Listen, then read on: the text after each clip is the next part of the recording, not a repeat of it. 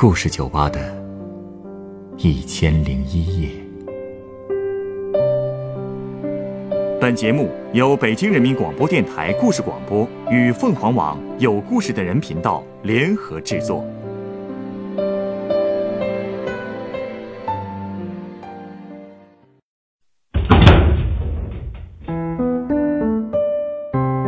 欢迎光临故事酒吧。今天来到酒吧的这位客人，向我讲述了她与她的天敌斗智斗勇的故事。所谓的天敌，其实就是她男朋友的妈妈。在这位客人看来，自己与男友的妈妈天生就是水火不容的关系。那么，事实真的如此吗？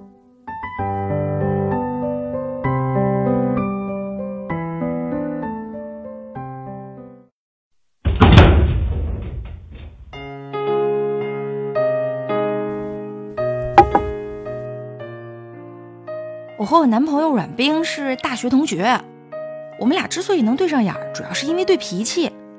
我们呢都属于放飞自我的那种类型吧。我心比较大，整天都是嘻嘻哈哈的。阮冰呢，估计也是看着我活得比较开心的这种特点，觉得跟我在一起挺放松，能嗨到一块儿，我们俩就走到一块儿了。然后差不多交往了有一年吧，正好赶上国庆节，我记着好像是，阮冰就让我跟他回家。去他家住一个星期，哟，这就要见父母了？没有父，只有母。啊？明他爸去世的早，他是他妈妈带大的。哦，这样。其实我也听他说过不少有关于他妈的事儿，什么他妈妈一个人带大他，多么辛苦，多么不容易什么的。他还说他妈长得挺漂亮，所以我就问他，嗯，我跟你妈比谁更漂亮呀？你说你这不是挑事儿吗？嗨。我就不信天底下哪个女孩没问过男朋友类似的问题，你女朋友难道就没问过？哎，对了，你结婚了吗？你有女朋友吗？还是谈着呢？呃，那什么，阮冰是怎么回答的？他呀，狡猾死了，他居然说没有可比性。聪明。所以我当时心里就可不服气了。你想，一个是我年龄两倍的女人。漂亮能漂亮到哪儿去呀？就算她过去漂亮，那现在也不可能比我漂亮吧？所以我觉得阮冰这么说，就是因为她跟他妈感情特别深。这个你也应该理解啊，毕竟母子俩相依为命那么多年。我理解呀，所以我也是做好了战斗到底的准备去他们家的呀。战斗到底？不至于吧？你别跟我装单纯啊！婆媳关系那是千古矛盾。我这没过门的也好不了多少，而且我小时候看三毛的书，就是那本《稻草人手记》，里边专门写过一篇关于婆媳关系。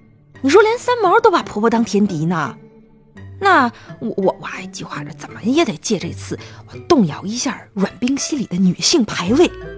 现在他妈肯定是第一位的，我得让他知道，我即将是比他妈妈更重要的女人。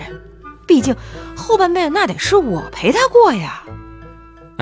哎。你说你这样全身炸着刺儿去人家家里，还不得和他妈妈呛呛起来？我真没主动挑事儿，倒是他妈，嗨，他妈妈不喜欢你。刚到他们家门口，阮冰就让在他身后藏着，说是要给他妈妈一个惊喜。我当时我心里在冷笑，哼，个笨蛋，你完全不了解情况，我怎么可能成为他妈妈的惊喜呢？他让我躲，我就躲呗。结果门开了以后，他妈看见阮冰倒是很激动啊，那种表情就跟我妈见我似的。然后阮冰身子一挪，咔嚓就把我亮出来了。他妈那脸啊，一下就僵住了。看来是完全没有提前打招呼啊。其实好歹应该先说一声，让他妈妈有个心理准备啊。那不就体现不出来所谓的惊喜了吗？阮冰跟我一样，那脑子比较大条。他就想当然认为他喜欢的人，他妈肯定也喜欢。可是我估计我那身打扮，已经快给他妈吓得魂都飞了吧？你什么打扮？其实也没有特别夸张啊，就是头发染成挑染黄棕的啦，我还烫了一个蓬蓬头，衣服也是那种松松垮垮、全是破洞的那种。啊，这不能怪我，我没有故意，这就是我平时的打扮呢。我特瞧不上那种，就是好歹为见一家长把自己拾掇成淑女那样，干嘛呀？搞那么做作，以后要真搁一起过日子，那那还不得原形毕露啊？倒不如开门见山，你该什么样就什么样。呃，说的也有道理，不过你这个打扮让老人家看了，可能一时确实，呃，有点接受不了。当时我就想着，你看着看着不就能慢慢接受了吗？哎，对了啊，就就刚才不是说他妈漂亮吗？就他妈那长相，我真没看出来有多漂亮，就是一很普通、很普通的中年妇女嘛，唠唠叨那样跟我妈也差不多，就是比我妈呢稍瘦点儿，人呢也看着更利落点儿。但是，要说漂亮这俩字儿，那真是恭维她了。嗨，也不能这么说，儿子眼里出西施嘛。等你当了妈妈就知道了。哎，那阮冰他妈妈对你应该还行吧？哼哼哼哼哼，战斗才刚刚开始。哼，不会是真斗上了吧？那可不。哎，我再次声明啊，我可是被动挨打那一方。这不至于吧？你就别提了。我进门以后啊，他妈就一直用那种上下打量、特挑剔的眼光看我，就上下来回扫那种啊。我这也在我意料之中，他想看就看呗，咱又没什么怕看的。不过阮冰不说他大条嘛，他没觉得气氛不对，就就上来跟他妈说：“哎呀，快做饭吧，我们都饿死了。”他还回头问我想吃什么，我就特别温柔的跟他说：“什么都可以呀，谢谢阿姨。”可他妈根本不吃这一套啊，看都不看我一眼，直接进了厨房。阮冰呢，也就跟着进去了。我闲着也没事儿，我就开始看电视。当时厨房门也没关，我就能听见阮冰在挨他妈妈的训。他妈妈怎么训他的？他妈妈就说啊，什么不是说好了大三才谈恋爱的吗？什么看他头发乱的，穿球鞋也不穿袜子，什么像个小太妹。哎呀，什么话都有。嚯，这真是够不留情面的。哼，我听了那些话以后啊，我就把电视声音调大了。我就像是个小太妹，你又能怎么样？反正你儿子就是喜欢这样的我呀，哼！哎，那阮冰还不帮你说几句好话呀？说了，我就能听见他在厨房里赖了吧唧的撒娇。然后呢，他在厨房出来之前，还跟他妈说了一句什么？我说告诉他我不吃辣的，说菜里别放辣椒。哎，你别说，听得我还真是有点感动。不过我也早应该料到，他妈才不会听他的呢。难不成他妈妈特意放了辣椒，很辣？哼，何止是辣呀，那简直是非常辣、变态辣呀！我第一口菜下去，我眼泪我就辣出来了。而且重点是不是一道菜辣，每道菜都辣呀！我都不敢抬头啊，我就感觉好像我都能看见他妈在那冷笑看我笑话，所以我就一直忍着，我坚决不让我的眼泪落下来，我绝对不能在敌人面前示弱，辣死我了！嗨，这都什么跟什么呀？那阮冰没说什么，说了，他说我不能吃辣，可是他妈却来了一句：“我哪里知道啊？我只知道你爱吃辣。”你说这阮冰刚刚他明明都说了，他妈就来这么一句什么？要不我给你重做吧？可是他说这话的时候一点都不真诚，他看都不看我一眼。那我能说什么呀？我只能说：“哎呀，不用了，阿姨，不用了。”哎，你能理解当时我那种挫败感有多强吗？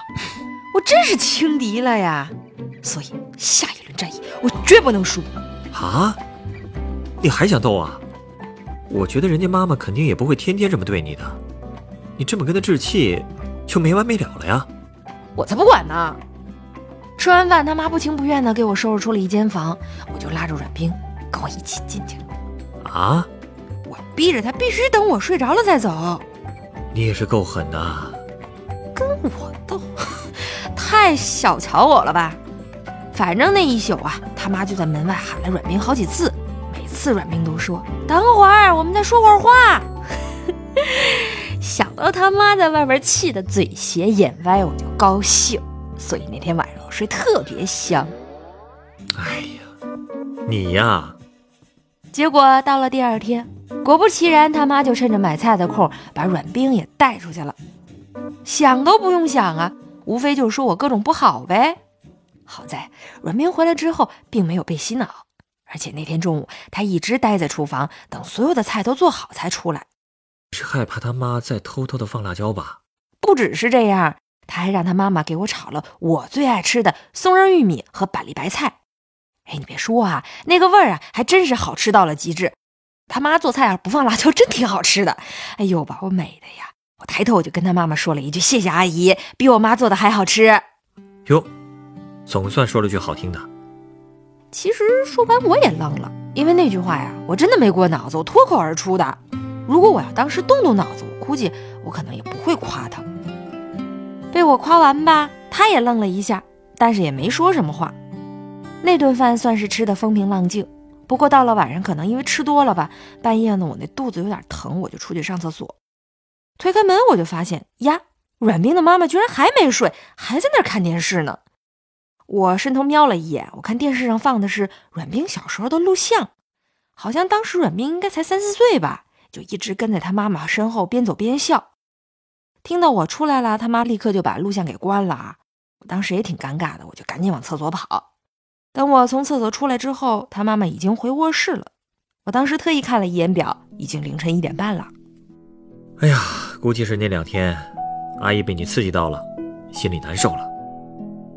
其实看他那个样吧，我心里也不太舒服，就想起了阮冰之前跟我说的那些话。他七岁那年，他爸就走了，这么些年都是他妈妈在拉扯他。仔细想想吧，如果不是他妈妈，阮冰也长不成这么好的男人。而且这些年，他们真的可以说是相依为命了。所以想想，我就那么突然闯进了他们的生活，而且态度还是那个样，可能换谁都受不了吧。我就这么想啊想啊，我就再也没睡着。哎呀，你总算是能站在对方的立场上想想问题了。嗨，我又不傻，我自己知道错了，我当然会改的呀。反正从那天以后吧，我每天都会很早的起床。他妈妈出去买菜的时候，我就在家打扫卫生。吃完饭，我就会抢着去洗碗。我还把头发那蓬蓬头都给扎起来了，至少能显得整齐点吧。不错呀，这些变化阿姨看出来了吧？嗯，反正她再也不会用那种仇视的眼光看我了。但是也还是没有太多话。不过呢，每顿饭都会做我爱吃的菜了。一起看电视的时候，他还会偶尔问我阮冰在学校吃的好不好，会不会偷着抽烟什么的，晚上会不会去图书馆啊？反正有关于学习生活吧，都会问我了。看来关系开始缓和喽。是啊。然后这不假期结束回了学校吗？回学校以后啊，我就跟他再没有联系了，基本都是阮冰跟他打电话的时候，我才能听到他的一些消息。不过后来又出了一件事儿，我又在医院里见着他了。他病了？不是，是阮冰被车撞了。什么？那天吧，我们本来打算去看电影，结果遇上了一个酒驾的司机，那辆车横冲直撞，直接就冲人行道来了。阮冰去拉我。哎呦，自己却被撞了，撞得严重吗？没事儿，没伤着要害，但是啊，流了好多血。我当时真是吓坏了，你不知道有多吓人。虽然说阮冰当时不让我告诉他妈，但是我哪忍得住啊？我害怕呀，我还是打了个电话。他妈妈后来是坐了三个小时的出租车才赶到医院的。急坏了吧？嗯，没有吧，反正至少表面上看不出来。反倒是我呀，一直在那儿哭。他妈妈却特别冷静啊，一直在用毛巾给阮冰擦身体，把血迹都擦干净之后，他看我还在那儿哭呢，就递给我一张纸巾，一句话都没说。后来阮冰睡着了，他妈妈让我回去休息，我不肯，我一定要趴在床边陪阮冰。但是后来我也扛不住了，还是睡着了。醒来的时候，我发现我身上披着阮冰妈妈的衣服，而他妈妈呀，一直坐在病床边，一直握着阮冰的手。我看到这个，我又忍不住了，我又哭了。其实就是那个瞬间，我突然明白了，我们明明都是在为同一个人心疼，既然都那么在乎同一个人，我们之间就不能再亲近点吗？是啊，其实对于大多数母亲来说，他们对儿子的爱，并不是为了要把孩子占为己有，更多的其实是无条件的付出。你和他妈妈之间，真的没必要争什么。嗯。在这之后，你们的关系应该更好一些了吧？应该算是吧。阮冰伤好以后呢，我们送他妈妈回家。去车站的路上，他妈突然说了一句：“你们俩以后要互相照顾。”他说这话的时候，那声音啊特别小，但是我却听得很清楚啊。看来啊，他是认可你了。唉，真是不容易呀。后来在他妈妈快到四十五岁生日的时候啊，我提前几天给他买了一条大红围巾寄了过去。结果他生日那天啊，居然来学校了，而且还围着我给他买的围巾。哟，那天阿姨穿着一件白色的外套，化了淡妆。哎，你别说啊，我突然发现，她还真是挺漂亮的。而且啊，她那种漂亮是那种带着一种成熟的味道。哎呀，我肯定是比不了了。后来吃饭的时候吧，他妈妈居然还记得我爱吃什么，不爱吃什么，还先帮我把菜给点上了。我祝他生日快乐的时候，他突然跟我说啊：“可可，你知道吗？当初我心里一直想要生个女孩的，结果生出来发现是个男孩，还失望了好长时间呢。”这话说着说着，他就笑了。你不知道，他说这话的时候，我可高兴了，因为呀，可可这个称呼，我妈也是这么叫的。而且听他那话那意思，很明显啊，也是把你当女儿看了呀。是啊，我那叫一个开心啊！然后第二天是个周末，一大早我就跟阮冰早早就起来了，去宾馆陪他妈妈吃早饭。去他房间的时候，他突然让我坐下来，问我喜不喜欢麻花辫，说可以帮我编。我当然喜欢啦。他呢就从包里拿出两个彩色皮筋儿，就把我那个爆炸蓬蓬头绑成了特别漂亮的两根麻花辫儿。所以啊，那天我室友后来看见我，都说我这辫儿特别美，还让我帮他们扎。我心里别提多美了。那两条小辫子，我睡觉都没舍得拆，多好啊！感觉你的生活中多了一个妈妈疼你啊，还真是啊。后来呢，我就直接把这事儿挑明了。挑明？嗯，那是第二年元旦吧，好像我们仨呢一起跟团去了黄山玩了一圈。车上啊，有一个同行的阿姨突然就问阮冰的妈妈说：“你这俩孩子是龙凤胎吧？”我立刻就说：“是阿姨，他是哥哥，我是妹妹。”你们有那么像吗？不是我说，连那阿姨都说我和阮冰的妈妈有着一样的眉眼和嘴巴。我一高兴，直接就抱住了阮冰的妈妈，跟那阿姨说：“是吧？但是我好像更漂亮一点，是不是啊，妈？”结果你猜怎么着？阮妹的妈妈干脆也说了一声：“嗯。”她是不知道啊，其实啊，我之前还特意又去看了一遍三毛那篇文章，就我刚才说的那个。因为呀，小时候我只是记得里边提到过婆婆是天敌的事儿，可我再看一遍的时候，才发现自己忘记了她最后说的那段话。她说：“原来那个敌人只是假想中的。”三毛和她婆婆最后分别的时候，也是哭着抱在了一起呢。我就说嘛，那篇文章的重心肯定不在婆媳关系的敌对上。看来啊，现在你和阮冰的妈妈已经是亲如一家了吧？必须的。真替你们高兴，哎，你稍等啊，我这就为你调一杯鸡尾酒。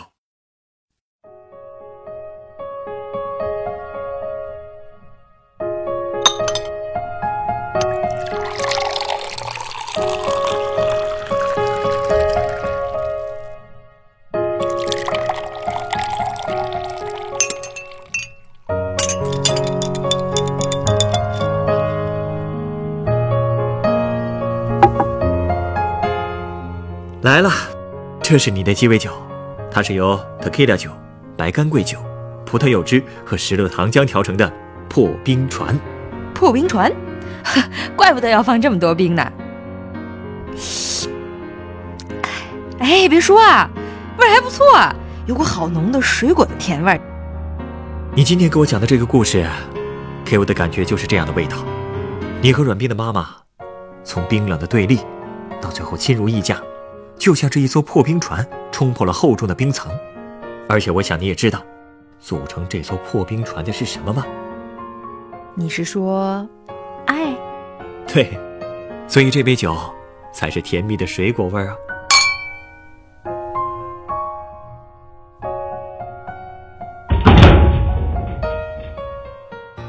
本故事原作小猪，改编制作张尚佳、陈涵，演播王哥。晨光，录音严乔峰，人人都有故事，欢迎搜索微信公众号“有故事的人”，写出你的故事，分享别人的故事。下一个夜晚，欢迎继续来到故事酒吧，倾听人生故事。收听最新节目，请关注北京故事广播，工作日每晚九点播出的《故事酒吧》的一千零一夜。